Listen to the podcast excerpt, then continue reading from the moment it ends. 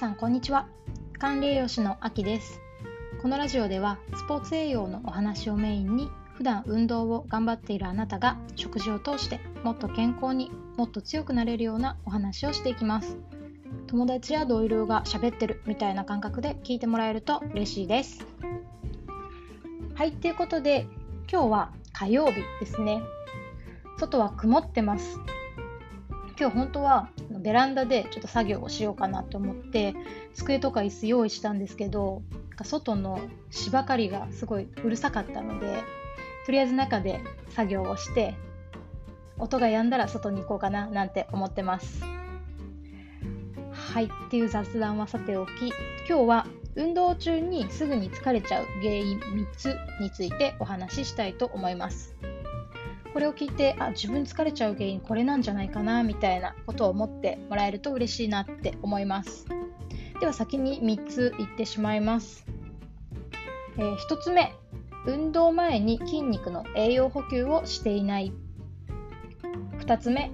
運動中に水分補給を忘れがち。3つ目普段の食事で鉄分が足りてない。この3つですね。1つ目から説明していきます。まず1つ目は運動前に筋肉の栄養補給をしていないっていうことなんですけどまず筋肉にはグリコーゲンが蓄えられていてそれが運動する時の筋肉のあの動くパワーの源になってくれてます。ただこのグリコーゲンって筋肉には少ししか蓄えられないので運動前に何も食べない状態だとだいたい走り続けたりとかすると2時間ぐらいしか持たなかったりとかするんですね。なので食べない状態でゼロの状態で行ってしまうと運動中にグリコーゲンの、ま HP がゼロになって疲れたって感じがちになってしまうのでしっかりと運動前に筋肉の栄養補給をしてるか確認をしてみてください。このグリコーゲン補給できるのが炭水化物ですね。ご飯とかパン、麺類、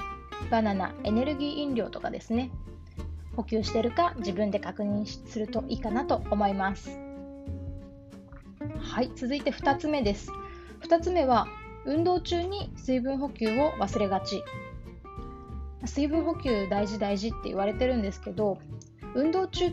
て集中してつい水分補給を忘れてしまいがちになってしまうんですね。で喉が渇くと体は疲れたっ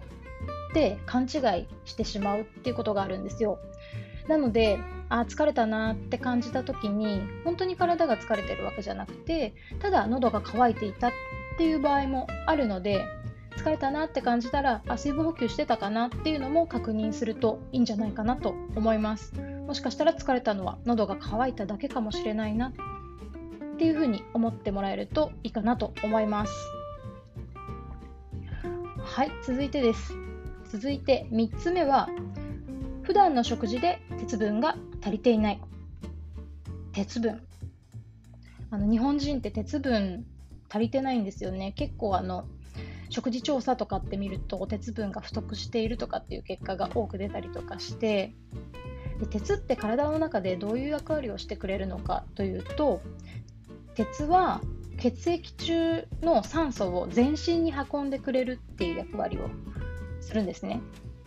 なので鉄がちょっと不足してしまった状態っていうのは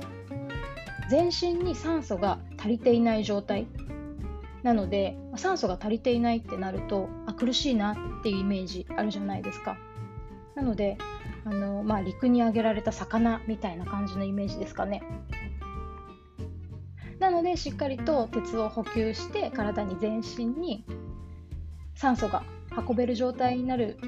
ようにしましょうっていうことで鉄を取ってくださいっていうことを言ってるんですけれども、